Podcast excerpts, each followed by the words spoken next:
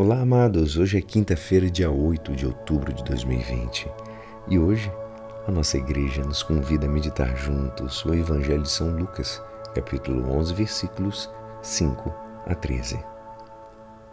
Naquele tempo, disse Jesus aos seus discípulos: Se um de vós tiver um amigo e for procurá-lo à meia-noite e lhe disser: Amigo, empresta-me três pães porque um amigo meu chegou de viagem e nada tenho para lhe oferecer. E se o outro responder lá de dentro, não me incomodes. Já tranquei a porta e meus filhos e eu já estamos deitados. Não me posso levantar para te dar os pães. Eu vos declaro, mesmo que o outro não se levante para dá-los, porque é seu amigo, vai levantar-se ao menos por causa da impertinência dele e lhe dará quanto for necessário. Portanto, eu vos digo: pedi e recebereis, procurai e encontrareis, batei e vos será aberto.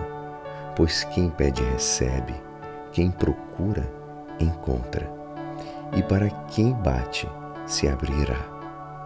Será que algum de vós que é pai, se o filho pedir um peixe, lhe dará uma cobra? Ou ainda lhe pedir um ovo, lhe dará um escorpião? Ora, se vós que sois maus sabeis dar coisas boas aos vossos filhos, quanto mais o Pai do céu dará o Espírito Santo aos que pedirem. Esta é a palavra da salvação.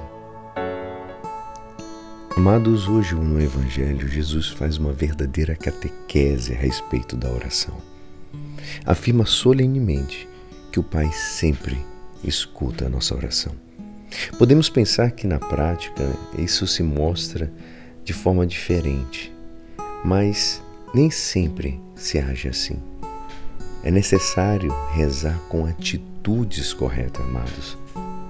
A primeira é o que?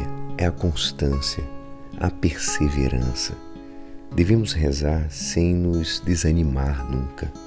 Não obstante, nos pareça que nossa súplica bate com um rechaço ou que não é escutada imediatamente. E é exatamente a atitude daquele homem no exemplo do Evangelho que à meia-noite vai pedir o favor do amigo. Com a sua insistência, põe os pães que precisa. Deus é um amigo que escuta desde dentro a quem é constante.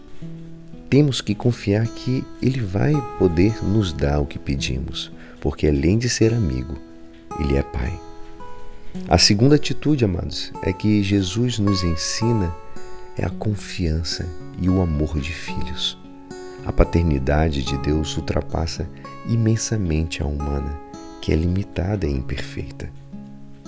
E a terceira, havemos de pedir principalmente ao Espírito Santo e não somente coisas materiais. Jesus nos anima a pedi-lo, assegurando-nos que o receberemos. Esse pedido sempre é escutado. É como pedir a graça da oração, já que o Espírito Santo é a sua fonte de origem. O beato frade Gil de Assis, colega de São Francisco, ele fala que sobre esse evangelho que devemos rezar com fidelidade e devoção, por uma graça de Deus não lhe deu uma vez, porque ele pode dar em outra ocasião. Por sua conta, põe humildemente toda a sua mente em Deus e Ele porá em você toda a graça. E é assim, esperançoso que esta palavra poderá te ajudar no dia de hoje que me despeço. Meu nome é Alisson Castro e até amanhã. Amém.